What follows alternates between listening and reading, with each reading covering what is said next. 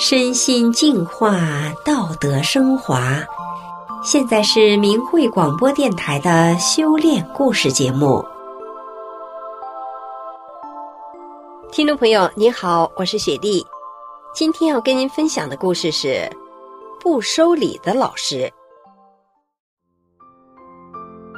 故事的主人公是吉林一所小学里的一位班主任老师，因为不收礼，全校都知道他。都出了名了，可是之前的他面对学生家长送礼，那可是来者不拒的。那为啥他就不再收礼了呢？他又是怎么从每天一把一把的吃药，到不到半年的时间，所有的病都没有了呢？让我们来听听他的故事。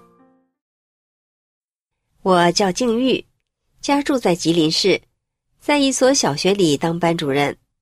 我出生的时候正好赶上了运动的年代，所以我从小就争强好胜，凡事都想争个高低，得到了就沾沾自喜，要是得不到，晚上连觉都不睡，绞尽脑汁算计着该怎么办，就这样争来争去的，弄到最后身体一团糟。当时我四十岁不到，就患有脑血栓的前兆，而且有严重的亏气亏血。别说自己说话气不够用，就是谁在我身边说话，我听着都累，跟要断了气似的。那个时候，我拖着有病的身体在课堂上带学生，我只是坐在讲台上，单是看着学生一忙活，我就已经上不来气儿了。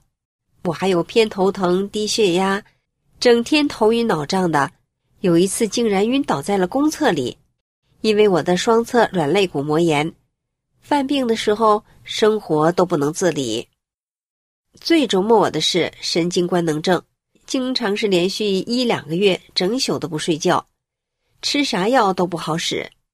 医生说：“你得注意了，再往前一步就是精神分裂，严重失眠导致我心律不齐、心脏早搏，心跳每分钟偷停十七八次都是常事，救心丸随身携带。”在这种情况下呀，我到学校里上班基本上就是在混日子了，哪有那个体力和精力带好学生呢？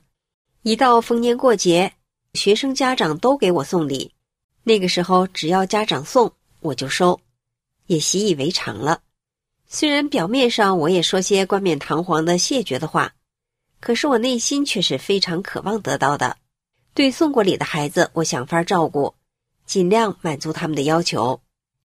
就这样，我一边上着班，一边每天一把一把的吃药，病越来越重。我到省城各大医院找专家，也没看出个名堂。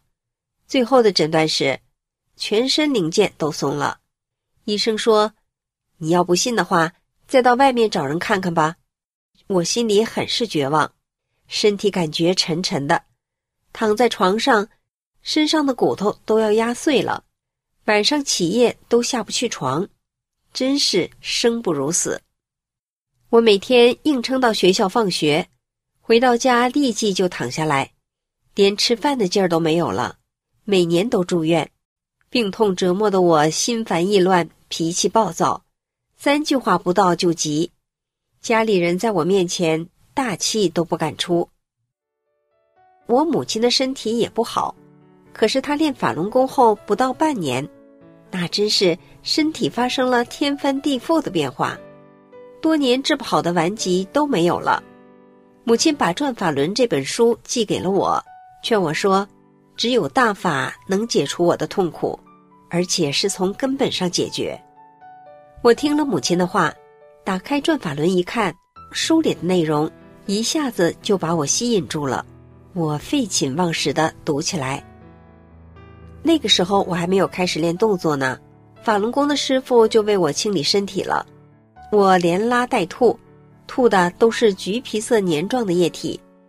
有一个周日，我一宿上了十几次厕所，可是周一早上什么事都没有，照常去上课。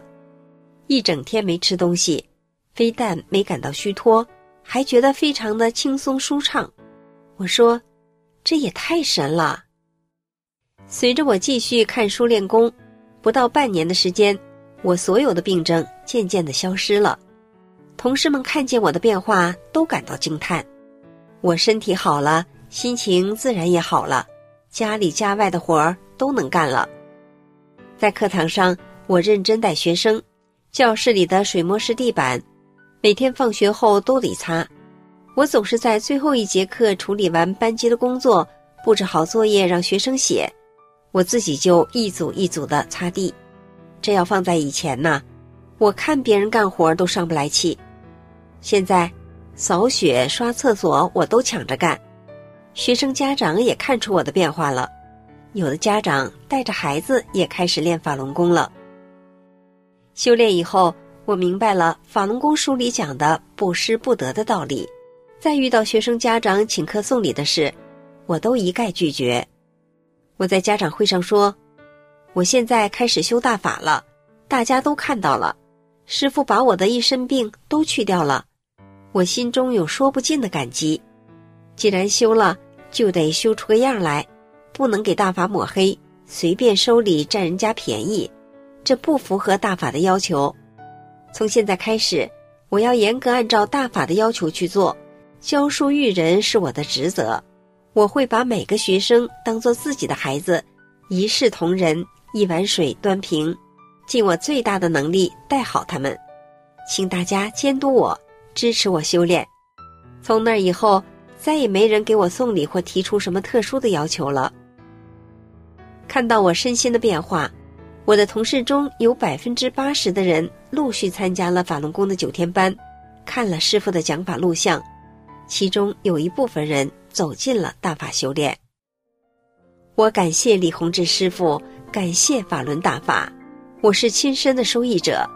法轮大法把我从自私和痛苦的深渊里拔出来，把我洗净，教我做人，教我重德，教我提高心性，让我无病一身轻。